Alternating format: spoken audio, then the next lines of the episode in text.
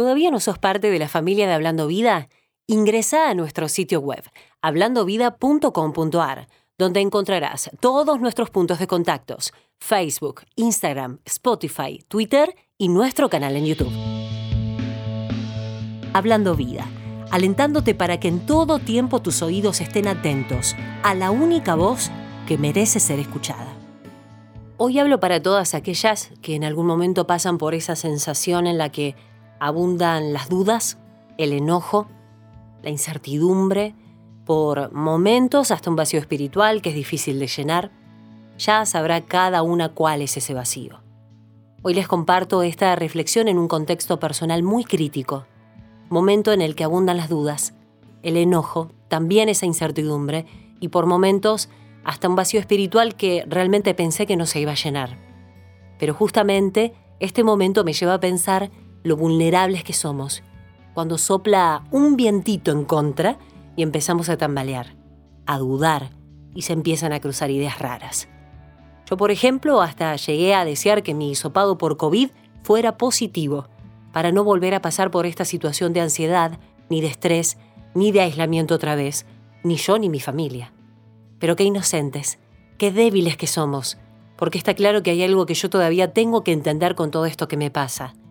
Hay algo que debo incorporar, y eso es justamente esta palabra. Apropiarme de que adentro mío tengo algo mucho mayor que lo que puede venir de afuera, algo que tiene que ser desparramado para bendecir a otros. El Espíritu Santo, y sin embargo, por un momento, permití que eso fuera al revés, permití que todos esos sentimientos que les nombré al principio se hagan lugar dentro de mi corazón. Pero como tenemos un Dios grande, caballeroso, amoroso, que está en todo momento, si se lo permitimos, me hizo entender que este tiempo de pasar situaciones críticas está empezando. Puedo entender que tengo que empezar a mostrar los frutos de su espíritu en mi vida, como la paciencia, la templanza, la mansedumbre, y no permitir que un viento en contra me robe el gozo, la paz, el amor.